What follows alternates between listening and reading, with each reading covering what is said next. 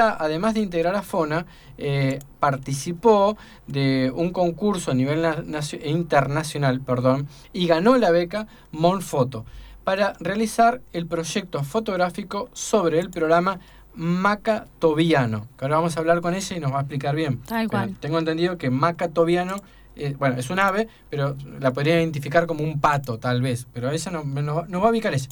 Es una beca internacional y Adriana es la primera fotógrafa de América que lo gana. Adriana, bienvenida a Espejo de Concreto. ¿Cómo estás? ¿Qué tal? ¿Qué tal? Buenas tardes. Muchas gracias por la invitación. Buenas tardes a toda la audiencia. Gracias. Acá estamos con, con Abril Lagos, eh, bueno, yo Marcos. Y nada, queremos interiorizarnos primero. Vamos, vamos a poner un contexto. Eh, vos estás en Santa Cruz, ¿verdad? No, yo estoy en Chubut, en, Rawson, en la capital de Chubut. Claro. Eh, y el proyecto a desarrollar sí es en Santa Cruz. Ahí, me, ahí me, equivoqué. Bien. Eh, contanos un poquito de qué es este concurso internacional Monfoto. Contanos un poquito los antecedentes. Monfoto es un concurso internacional muy prestigioso que este, justo este año cumple 25 años. Eh, para los fotógrafos de naturaleza, estar en Monfoto es es un gran honor.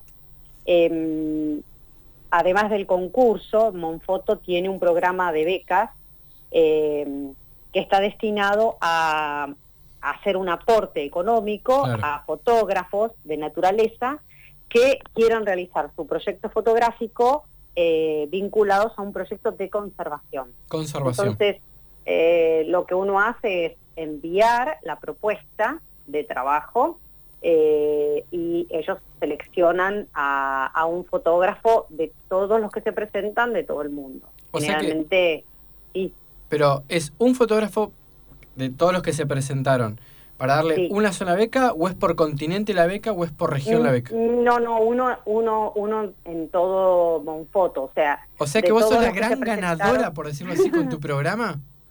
sí, eh, sí, así, así, así. Suena re grosso, pero sos grosa entonces, o sea, no, no, ¿cuántos fotógrafos se presentaron? ¿300?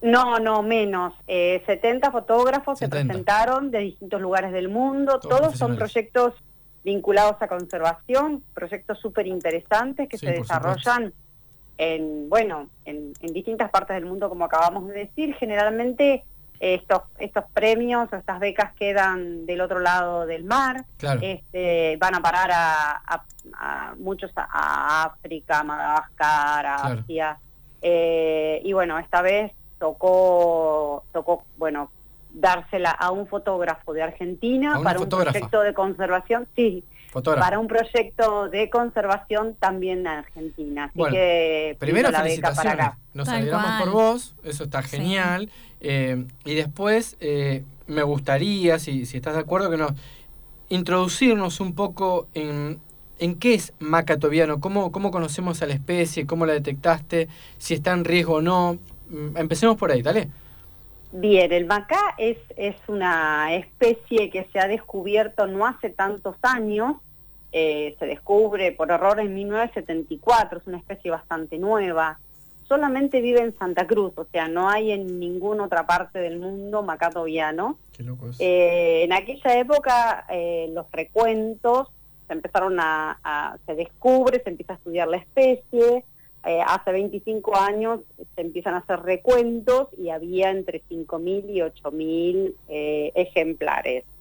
Esta población ha, ha, ido disminuyendo en los últimos años. Eh, hoy no, no se llegan a los 800 adultos, o sea, hay menos de 400 parejas de macaes en el mundo. Hay que, o sea, solamente viven en Santa Cruz. Claro, o sea que están en un serio riesgo de extinción.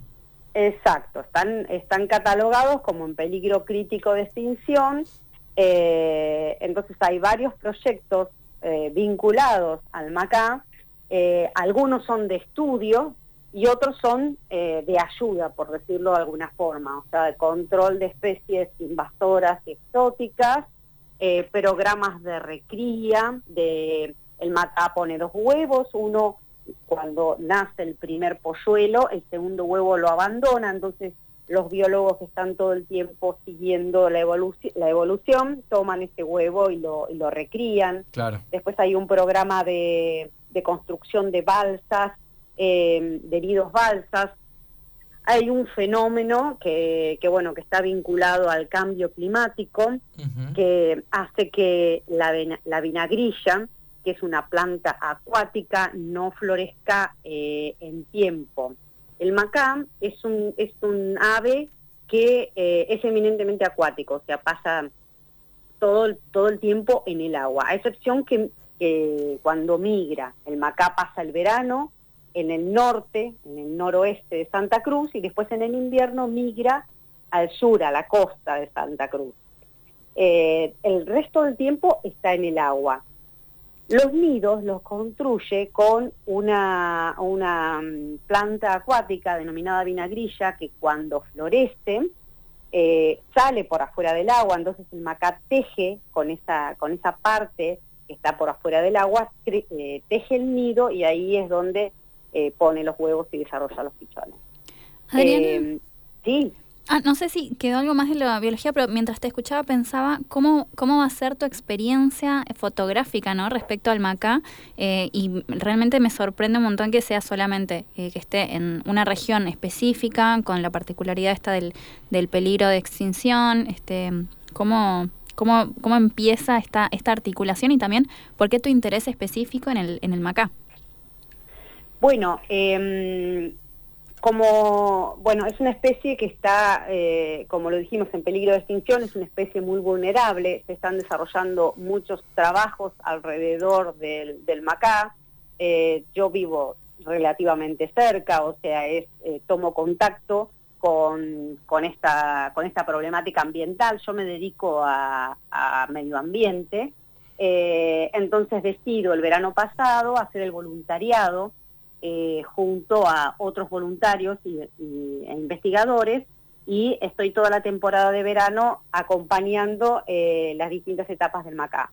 Eh, ahí es donde, además de tomar contacto de lo que estaba sucediendo, vivencio lo que estaba pasando, entonces eso es el material que yo envío a Monfoto junto con imágenes y presento este proyecto de beca el proyecto de beca tiene como, como misión em, acompañar al trabajo que hacen los investigadores, generando fotos de impacto eh, para mejorar la comunicación y difusión del proyecto. Las fotos no solo sirven para documentar las distintas etapas del MACA, sino que además sirven para sensibilizar a la población, para buscar este, organizaciones que, quieran hacer aportes económicos, o sea, la, imagen, una imagen vale más que mil palabras, así que las imágenes son sumamente importantes desde, todo punto de vista.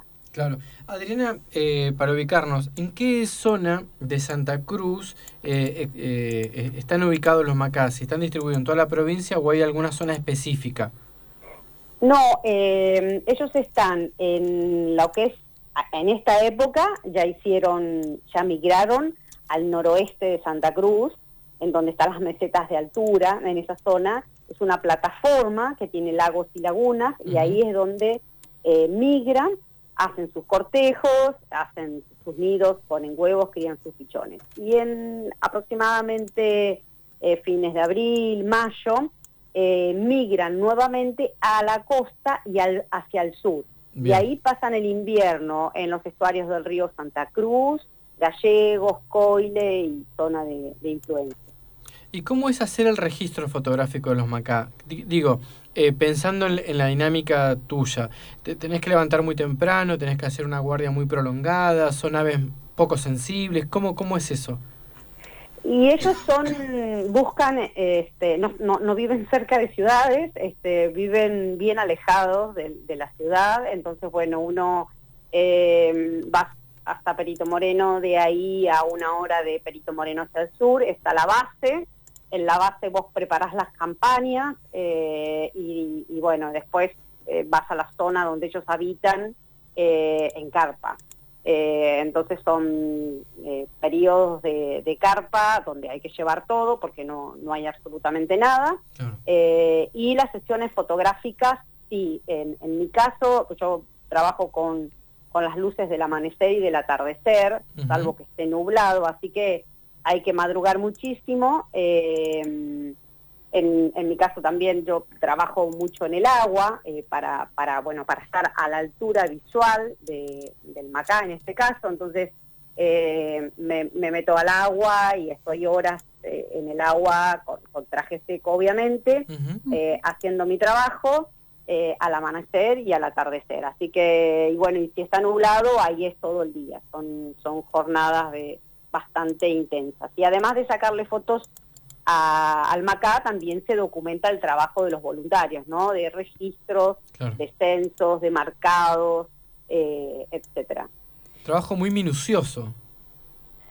Sí, es, es, eh, es mucha la gente que está vinculada em, a, estos proyectos, es mucho lo que, lo que hay por hacer, no solo en conservación, sino en recuperación de esa especie, así que realmente es un trabajo muy interesante y es muy gratificante ver cuánta gente eh, trabaja aunada eh, en, en, este tipo de, proyectos donde el fin es la conservación de una especie, el cuidado de una especie, el recupero. La verdad que eh, uno se siente muy bien de que, bueno, de que tanta gente, uno cree que está todo mal, pero no hay muchísima gente que, que lucha y trabaja por porque las cosas estén cada vez mejor.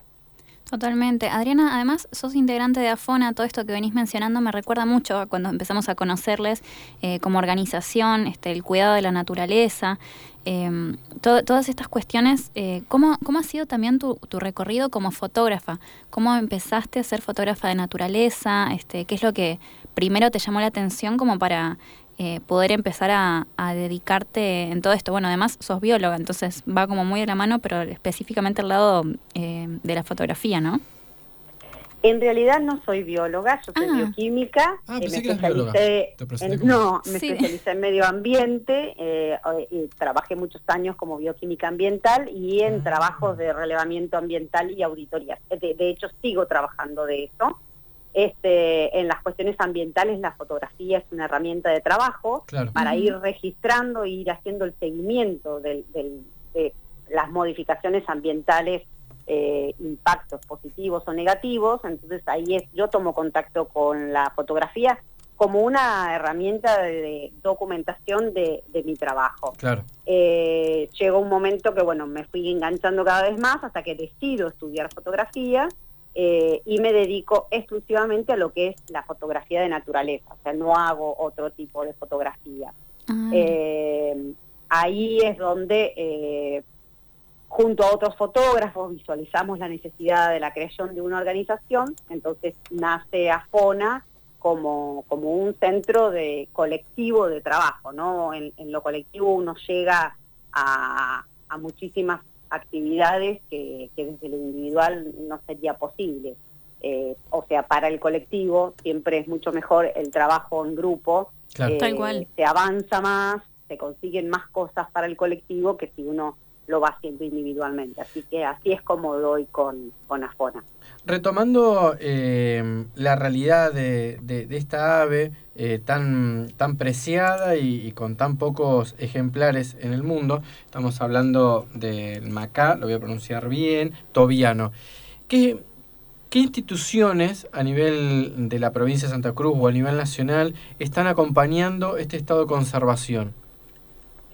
Hay varias instituciones, o sea, los que trabajan, o sea, con los que yo estoy vinculada por este proyecto y son los que más este, vienen trabajando, hace una década que vienen trabajando en esto, es el, proyecto Macatoviano de, Programa Patagonia que está vinculado a Aves Argentinas, eh, que no solo eh, desarrolla el proyecto Macatoviano, sino que desarrolla otros proyectos relacionados al Macá, que también son de, Santa Cruz, eh, como el control de bisones, el control de la gaviota, cocinera, eh, estudios de pequeños eh, mamíferos, estudio de grandes herbívoros, está también el estudio del maca plateado, el cauquén colorado, o sea, todas especies del chinchillón anaranjado, especies que, que, viven solo en Santa Cruz, que, de las que se conoce muy poco, algunas en riesgo de conservación. Eh, así que es, un grupo... Justamente esta frase que vos decís, algunas de ellas se conocen muy poco. Eh, hay que potenciar más las campañas de eh, información y sensibilización de estas especies que son tan, pocas tan poco conocidas. Sí, sí, porque, porque bueno, primero por una cuestión de identidad, ¿no? O sea, nosotros, yo siempre lo digo, conocemos más especies de África que, de Patagonia, viviendo en Patagonia. Nuestros chicos, yo, este, mis chicas les, cuento el cincillón anaranjado y no saben qué es, pero sí saben lo que es una cebra, un lemur. Eh, entonces, bueno, por una cuestión de identidad, eh, creo que somos responsables de difundir a nivel mundial cuáles son nuestras especies. Y en estos casos particulares, en donde las especies además tienen problemas de conservación. Eh, la difusión y la comunicación también orienta hacia, hacia o potencia eh, la necesidad de creación de áreas naturales protegidas, eh, que, bueno, que ponen en valor a, estas especies. O sea, no se, no se valora, no se cuida lo que no se conoce. Entonces, partiendo del conocimiento es que uno puede planificar, este, conservar, preservar, cuidar, etcétera. Buenísimo. Bueno, Victoria, agradecerte, felicitarte, felicitarte, otra, eh, perdón, eh, Adriana, eh, felicitarte porque lo, lo que has conseguido me parece que trasciende la felicidad individual en ese momento y encara un proyecto colectivo que es de conservación de una especie, que gracias a eso nosotros tomamos conocimiento eh, y ahora la audiencia también está tomando conocimiento. Entiendo que así se van generando estas hermosas bolitas de nieve. Totalmente, como vos decías, más allá de la satisfacción personal, mi, mi idea siempre es aportar a lo colectivo. Este, yo estoy muy feliz de poder representar eh, a mi Patagonia amada. Yo el año que viene tengo que viajar a España a mostrar el trabajo, entonces voy a voy a estar allá en, eh, mostrando nuestras especies, todo lo que se hace acá. Así que esto me, pone muy feliz, este, porque es, es una de, mis ideas, ¿no? De poder mostrarle al mundo las especies que hay en Patagonia, que son tan importantes y, bueno, que, y que necesitan de nuestro cuidado. Tal cual, tal cual. Aparte, qué importante esto de, es cierto que conocemos mucho más especies de, de otros lados también por el tema de, de películas, de series que quizás tienen un poco más de masividad, bueno, nuestras producciones locales también este, van, van por este lado. Poco a poco, claro, van también, van también creciendo y van mostrándole al mundo este, nuestra realidad. Totalmente. Bueno, eh, te dejamos un gran abrazo, Adriana, eh, y quedamos en contacto. Vos sabés que acá siempre vamos en este ida y vuelta y, y el espacio está a disposición.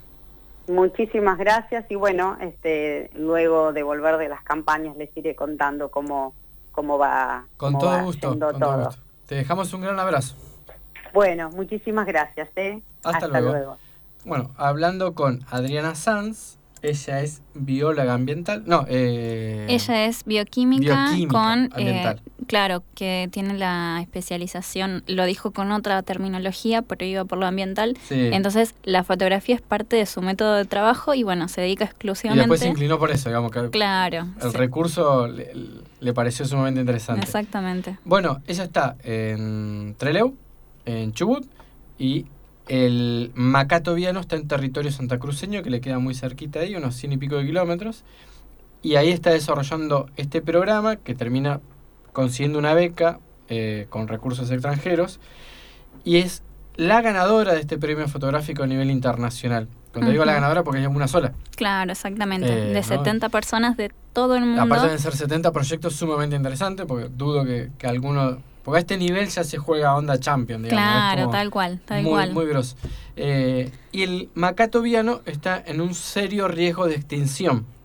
Un número más o menos aproximado dijo que habría unos 800 ejemplares eh, y habló de unas 400 parejas. O sea, ¿no? Se ve que son eh, tan permanentemente, esa es la forma de medirlo. Es una ave acuática y que el cambio climático, entre otras cuestiones, está afectando su eh, supervivencia.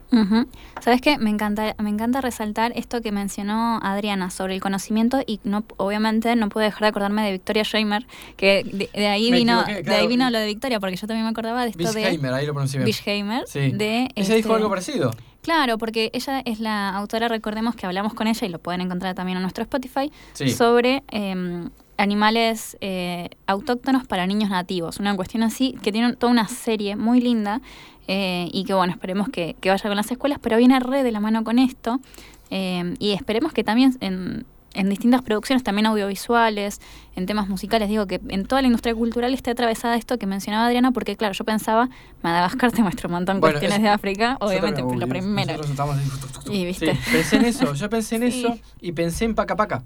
También. Digo, qué bueno, cuando hablamos de samba y, y paca paca, digo, qué bueno sería que eh, eh, la producción de, encuentro, en este caso, o de la TV pública, comienza a generar producción en esta línea.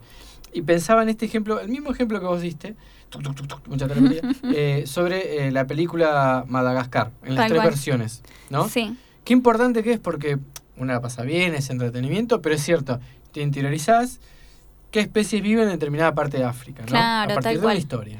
Paca Paca tiene eh, muy interesante esta, esta cuestión también, em, porque bueno, conocemos no solamente el tema de historia, tienen como, es bastante transversal.